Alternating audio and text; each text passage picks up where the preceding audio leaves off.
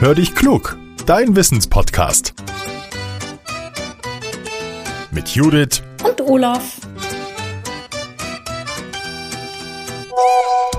Ah, eine Sprachnachricht von Judith. Na, mal hören, was er will. Hallo Olaf, oh, heute habe ich ein bisschen Kopfweh.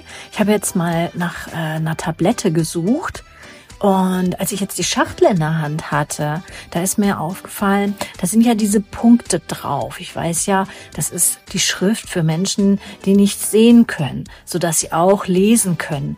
Aber wie genau funktioniert es eigentlich? Wie können wir mit den Fingern lesen? Weißt du die Antwort? Hallo Judith. Ja, die Punkte sind ja nicht nur auf den Tablettenschachteln, die finden wir zum Beispiel auch im Aufzug, wenn wir dort einen Knopf drücken. Auch blinde Menschen wollen ja ins richtige Stockwerk. Die Punkte gehören zur Braille-Schrift. Das ist eine Blindenschrift und ihren Namen hat sie von Louis Braille. Der Franzose hat sich als Kind am Auge verletzt, das hat sich entzündet, dadurch wurde auch das andere Auge angegriffen und dann konnte der kleine Junge bald darauf nichts mehr sehen. Als er größer wurde, wollte er sich aber nicht damit abgeben, selbst keine Bücher lesen zu können. Und deshalb hat er sich eine Schrift ausgedacht, die auch Blinde entschlüsseln können, die Breitschrift. Damit Blinde lesen können, benötigen sie dafür ihre Finger, sie ertasten die Buchstaben. Louis Braille war auf die Idee gekommen, Punkte in Karton zu stanzen und durch die Wölbungen können die erfüllt werden. Der Franzose hat mit mehreren Punkten gearbeitet, um die Buchstaben darstellen zu können, die unser Alphabet hat.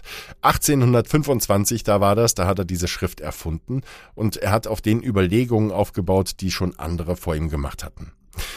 Die Buchstaben der Breitschrift, die werden in zwei senkrechten Spalten mit jeweils drei Punkten angeordnet. Das können wir uns vorstellen wie die sechs auf dem Würfel. Und nicht immer werden alle Punkte eingestanzt, sondern indem auch mal nur ein oder zwei oder vier oder fünf Punkte verschiedentlich angeordnet werden, entstehen die verschiedenen Buchstaben. Ein Punkt in der linken Spalte oben, der steht zum Beispiel für das A. Und mit einem zusätzlichen Punkt in der Mitte der linken Spalte erkennen Blinde, dass es sich um ein B handelt.